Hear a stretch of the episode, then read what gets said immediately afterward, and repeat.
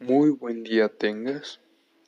Nosotros somos el equipo de reciclaje y a continuación hablaremos sobre el uso de las tres R's, lo que es y lo que implica. Esto debido a que actualmente se vive una situación bastante crítica en cuanto a la contaminación del mundo.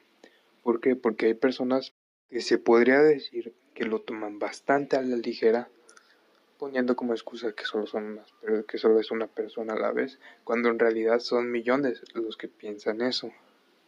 Con todo esto y toda esta forma de pensar, se ha deteriorado bastante nuestro planeta. Y a continuación explicaré lo que son las tres R's, en lo que consisten y qué podemos hacer para llevar a cabo un cuidado mucho más efectivo para nuestro planeta.